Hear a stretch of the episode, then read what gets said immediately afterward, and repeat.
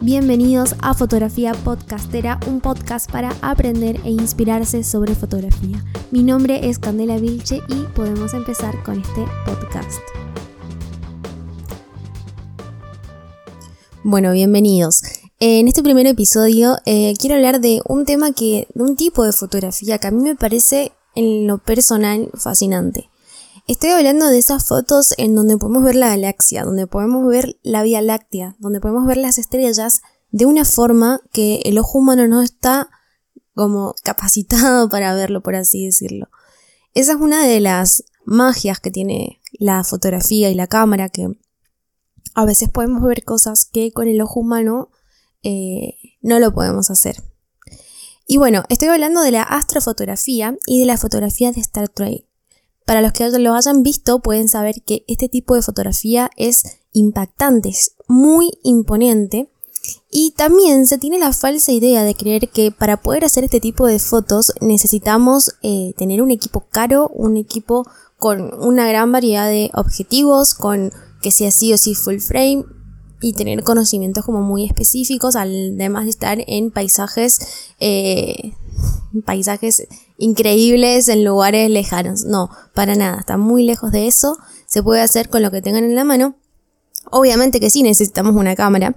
Y también vamos a necesitar algunos, eh, algunos elementos fotográficos que nos van a facilitar el trabajo. Pero a lo que quiero ir con este episodio es que lo podemos hacer con la cámara que tengamos. ¿Sí? Según la cámara que tengamos y el equipo va a ser eh, lo que podamos hacer y los resultados que obtengamos. Pero eso no quiere decir que si tenemos una cámara eh, semi profesional o una cámara que usted, que nosotros consideremos que está más o menos, que no se puede hacer.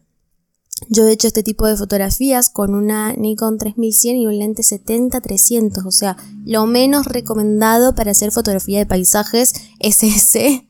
Y sin embargo lo hice y quedó muy bien. Y no fue porque eh, porque dije, ay no, yo no tengo un gran angular, entonces no, no, la verdad que las ganas que tenía de hacer este tipo de fotos eran más grandes que mi adquisición tecnológica o, o mi, mi propio equipo, ¿no?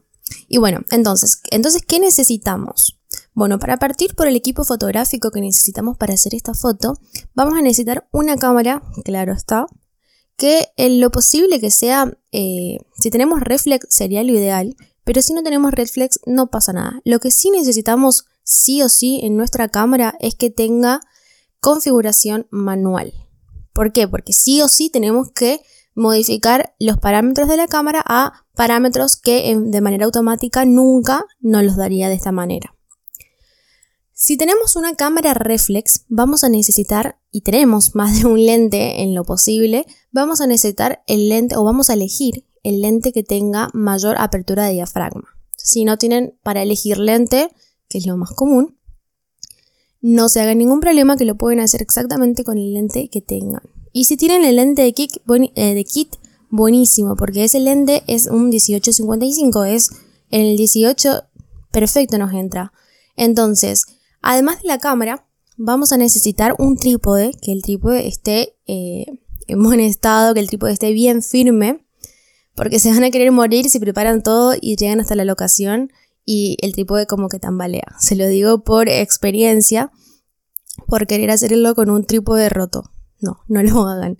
Em, bueno, además del trípode que esté bien estable, yo les aconsejo que agarren una bolsa, lo posible de papel para que no se rompa, la llenen de piedras cuando estén allá, obviamente, y la ponen colgando en el centro del, del trípode porque estamos en lugares en donde hay mucho viento y la cámara no se puede mover por nada en el mundo, entonces tenemos que tratar de mantenerla lo más fijo posible.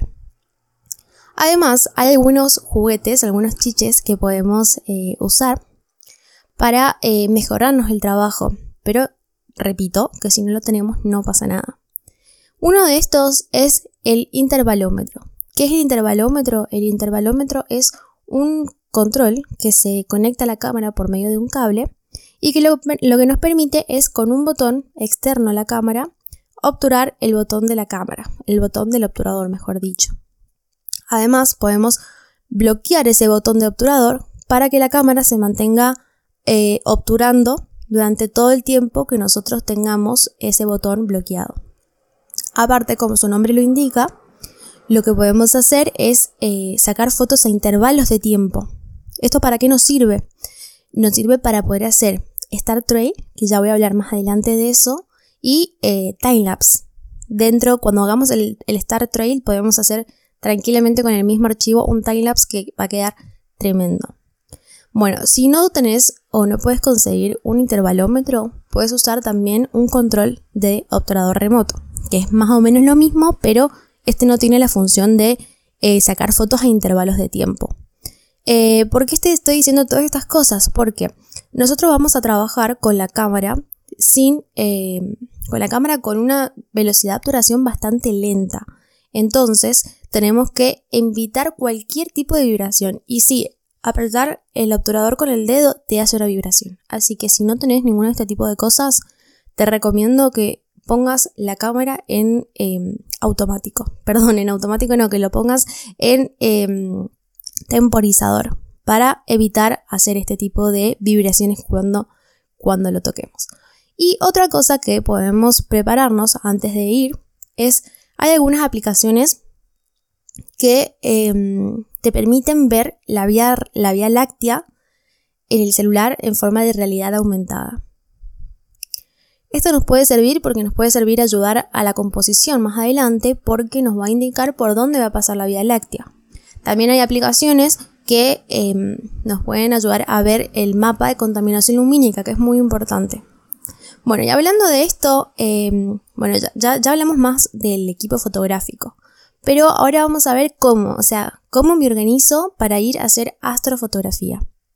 Bueno, lo primero es que hay que planificarse. Esto no es algo de que yo diga, ay, tengo ganas hoy de hacer astrofotografía, así que agarro la mochila y me voy. No, esto requiere planificación. Lo primero que tenemos que hacer y ver y tener en cuenta es que necesitamos hacer esta foto el día que no haya luna. Nada si podemos evitar la luna, sería lo mejor. Em, ¿Por qué? Porque si nosotros tenemos eh, la luna, lo que va a hacer con el tiempo de obturación que estamos manejando es que la luna va a contaminar toda la imagen y va a tapar la luz de las propias estrellas. Entonces lo que vamos a lograr es una foto en la que parezca de día. También es una foto súper interesante porque tiene un degradado como muy lindo cuando se hace con luna y realmente parece de día la foto pero no es lo que estamos buscando. Entonces, con luna, eh, no. Vamos a buscar en el calendario, en el calendario lunar, qué día del mes no tenemos luna y vamos a hacer todo lo posible para viajar ese día. Bueno, también hay que tener en cuenta algo que parece un poquito obvio y es que vamos a estar en lugares alejados de la ciudad en la noche y al interperie. Entonces, por ahí si sufrís mucho del frío o si en el lugar donde vivís hace demasiado frío, por ahí te convenga hacerlo más en verano. Pero bueno, eso ya va en, las ganas que tenga cada uno de hacerlo o no y de esperar o no. Bueno, también un tema para tener en cuenta es eh, no solamente ya el día de dónde hacerlas, sino que también em, dónde, porque no es lo mismo. Nosotros sabemos que tenemos que buscar un lugar que esté eh, lejos de la ciudad, pero ¿por qué? Porque necesitamos evitar a toda costa la contaminación lumínica. La contaminación lumínica la vamos a encontrar en muchos lugares, lamentablemente, para este tipo de fotos.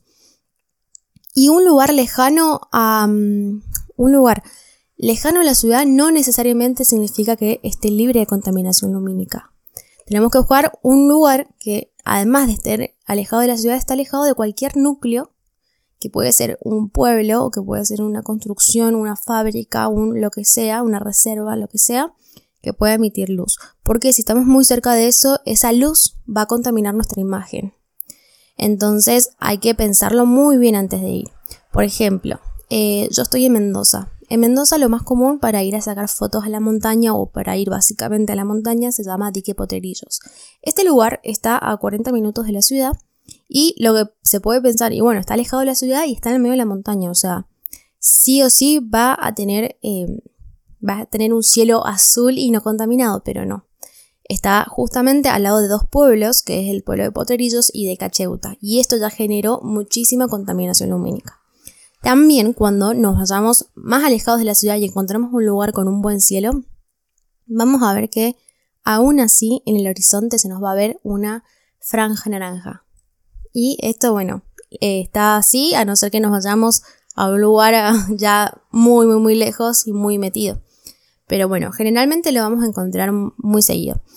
Lo que no queremos es que ese color naranja inunde todo el cielo. Ya hasta cuando está más eh, al horizonte también no se ve tan mal. Bueno, em, también para una vez que encontramos el lugar donde queremos hacer las fotos, vamos a ir a ese lugar de día. En lo posible, si podemos tener compañía, mejor porque vamos a estar en lugares medio raros. Y también con este tema es que hay que tener muchísimo cuidado porque Vos pensá que vas a estar en el medio de la montaña del campo con tu equipo y de noche. Entonces, trata de que sea un lugar seguro. Y aparte, hay que ir sí o sí de día. ¿Para qué? Bueno, algo tan básico como conocer el lugar. Conocer el lugar nos va a permitir encontrar por ahí algún objeto, eh, algún objeto eh, o algún tipo de encuadre que de noche no lo vamos a poder ver. Nosotros de noche tal vez lo que hagamos es que nos va a impactar el cielo y vamos a hacer fotos al cielo, solamente al cielo. Pero no, hay que tratar de darle una vuelta más y, buscarle otra manera de, hacerlo más original, porque fotos del cielo hay millones, si quiero me busco uno en Google y, y listo. Pero no, hay que darle su toque a cada persona. Y también hay que ver el tema de que el lugar en donde estemos, además de ser seguro para robos, sea seguro en cuanto al terreno, porque por ejemplo, hay un lugar en la montaña que se llama Millas Paramillos, que está en Uspallata, y que es un lugar que tiene unas ruinas que son divinas, eh, cero contaminación alumínica. Ahí el cielo se ve espectacular, pero ¿qué pasa? Es una mina abandonada. Entonces en el suelo, sin señalización ni nada, tenés pozos de muchos metros para abajo y peligrosísimos. Entonces por ese tipo de cosas es muy importante conocer el lugar de día. Cuando estemos en el lugar de día vamos a estar con la cámara, la cámara con el trípode y vamos a empezar a ver posibles encuadres. Si no tenemos la aplicación que nos dice dónde está la Vía Láctea o dónde va a estar la Vía Láctea hacia ahora, que lo más probable es que no la tengamos en la aplicación, así que es una cuestión de, de planificarse y tener un plan B por las dudas de que la Vía Láctea no esté donde queremos. Vamos a planificar muchos tipos de encuadres. Encuadre vertical, encuadre horizontal y que, desde qué punto de vista se puede llegar a, ver mejor. Y ya después, cuando estemos de noche haciendo la foto, vamos a eh, tratar eh, de que la Vía Láctea caiga por el lugar que elegimos en, la, en el encuadre. Y bueno, ya ahora, eh, ya que tenemos el encuadre hecho, ya estamos en el lugar, ya estamos todo preparado, bueno, entonces ahora la cámara, ¿cómo hacemos este tipo de foto? Bueno, acá va a depender mucho de cada cámara y va a depender mucho del nivel de sensibilidad, de la calidad de sensibilidad que tenga, la apertura del lente que estemos usando. Y también va a eh, depender muchísimo eh, de la foto que queramos hacer, obviamente. Pero bueno, en términos generales, nosotros tenemos que tener el, en la cabeza la mentalización de que para hacer esta foto no necesitamos, como erróneamente se cree, no necesitamos hacer una foto de 30 minutos. No necesitamos hacer una foto con una exposición demasiado larga, porque si saben, eh, cuando la hacemos demasiado larga, la estrella se va a ver movida. Obviamente porque la Tierra se está moviendo y en esos 10 minutos que dejamos el obturador prendido, la Tierra se movió un poquitito y ya la estrella parece una línea y no un punto. Entonces, eh, vamos a hacer una velocidad de obturación lenta, pero no demasiado. Y acá ya también es una prueba y error, ¿sí? Eh, ¿Hasta cuánto puedo dejarlo abierto el obturador sin que la estrella se me mueva? Y bueno, además del obturador, yo generalmente eh, lo he usado en unos 8 segundos para, para que se den una, una idea. Y bueno, esto sí que tienen que tenerlo súper abierto es el, la apertura diafragma. Necesitamos captar la mayor cantidad de luz posible. Entonces vamos a eh, abrir el diafragma lo más que podamos para que entre toda la luz. También, otro tema que es súper importante es el ISO. Necesitamos que el ISO esté em, alto. Que esté alto, que nos dé sensibilidad, pero ojo, porque a mayor sensibilidad, mayor ruido también. Pero bueno, ahí ya va en el gusto de cada uno cuánto ruido le gusta en la foto, porque el ruido no es malo, ni bueno tampoco. Eh, depende eh, el tipo de foto que queramos que puede mejorarnos la foto o nos puede arruinar. Si nosotros no queremos ruido, vamos a tener que tener mucho cuidado. Cada vez que saquemos una foto le hacemos zoom y vemos la cantidad de ruido que haya. También el enfoque lo vamos a tener en, modo infinito para que pueda enfocarnos todo. Y ya ahí, bueno, como ya les dije, es prueba, error, prueba, error hasta que encuentren la foto que les gusta. Bueno, eh, ¿qué cosas también, algunos tips que tienen que tener en cuenta? Y más sobre todo si van con otra persona y que esa otra persona esté haciendo la misma foto que vos. Por favor, apaga el celular. Apaga el celular, no uses la linterna y trata de tener todo lo que necesites a mano, así sea un mate, una campera o lo que sea. Porque estas fotos se hacen durante un tiempo de obturación lento, entonces si durante ese tiempo que la otra persona está obturando, que está sacando la foto, vos prendiste el celular, le arruinaste la foto. Porque te puedo asegurar que esa luz va a entrar en la cámara. Toda luz que haya alrededor y más si alumbra hacia el lugar donde se, donde se está sacando la foto, va a arruinar la foto. Entonces hay que tener mucho cuidado y también quedarse quietos mientras se está haciendo la foto. Porque estamos de noche, podemos tropezarnos. Si por casualidad te tropezaste y tocaste el trípode, le arruinaste la foto también. O te arruinaste la foto vos. Así que eso también es un tema a tener en cuenta si vamos con otras personas. Bueno, ahora ya tenemos todo. Ahora, ¿cómo hacemos para que esta foto sea impactante? Que sea imponente, que sea original, principalmente original, porque fotos de astrofotografía tenemos en todos lados. Yo he visto fotos alucinantes con equipos que increíbles, pero ya las he visto, ¿entendés? Tenemos que tratar de ser originales en todo lo que hagamos. Antes de ir a hacer estas fotos, además de planificar todo esto que les he hablado, vamos a ver e inspirarnos sobre fotos de otras personas. Vamos a buscar fotógrafos nocturnos, vamos a buscar fotos en la plataforma que les guste y vamos a anotar qué hacer. Que incluyen una carpa, incluyen una construcción, incluyen tal cosa. Bueno, anota, anota, anota, anota y eso no lo hagas, lo haces diferente. Si vos tenés muchas ganas de hacer eh, una foto que salga la típica paisaje eh, en, las tres cuartas, en las dos cuartas, dos tercios de la imagen y después el piso en el último tercio que queda abajo. Si querés hacer esa típica foto con foto de manual así por siguiendo las reglas de tercio, hacela. Hacela, sacate la duda, sacate las ganas y hace esa foto, pero después hace una foto completamente diferente. No importa si a vos, si vos pienses como, ¿qué estoy haciendo? O sea, esto va en contra de todo lo que he aprendido sobre fotografía, no importa, hacelo y ya después elegís.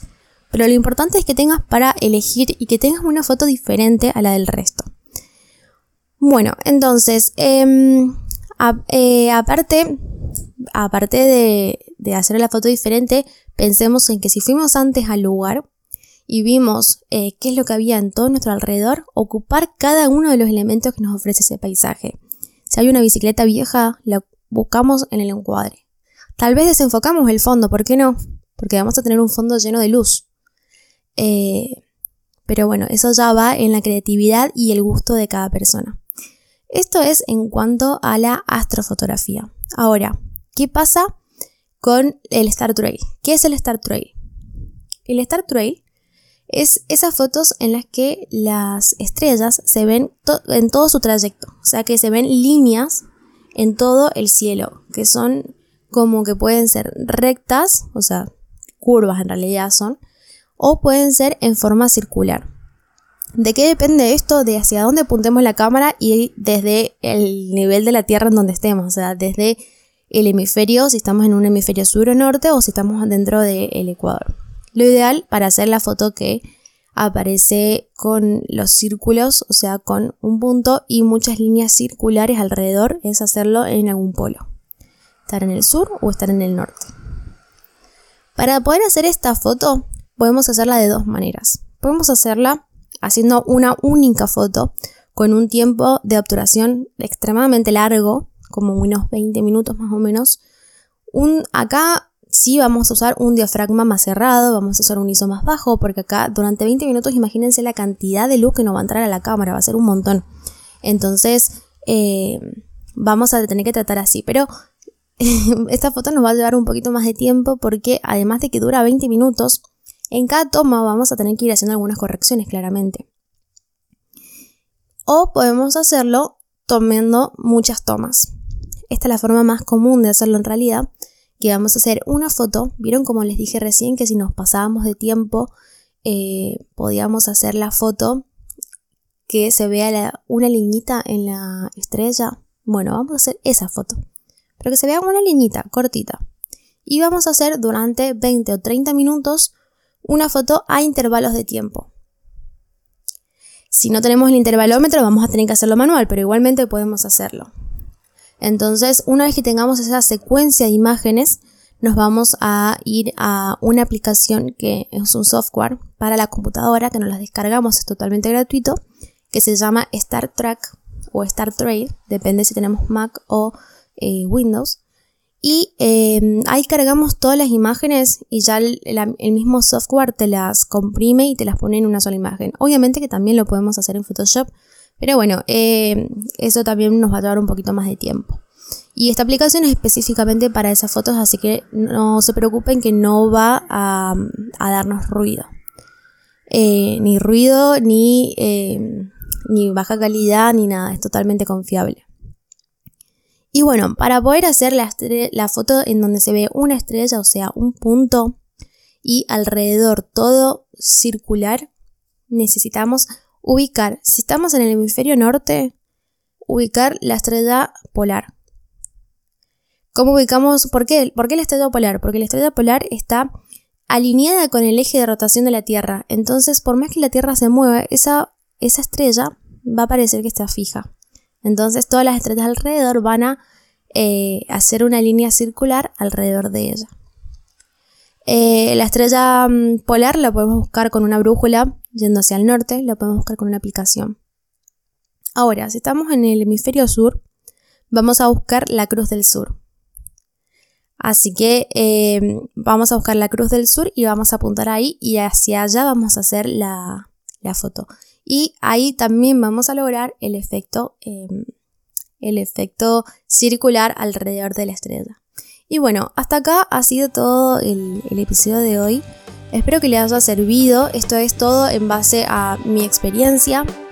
Em, y bueno, nada, si les gustó, si llegaron hasta acá, muchísimas gracias. Y si les gustó, me ayudaría muchísimo si lo pueden compartir con alguien a quien le guste este tema o que le pueda llegar a gustar.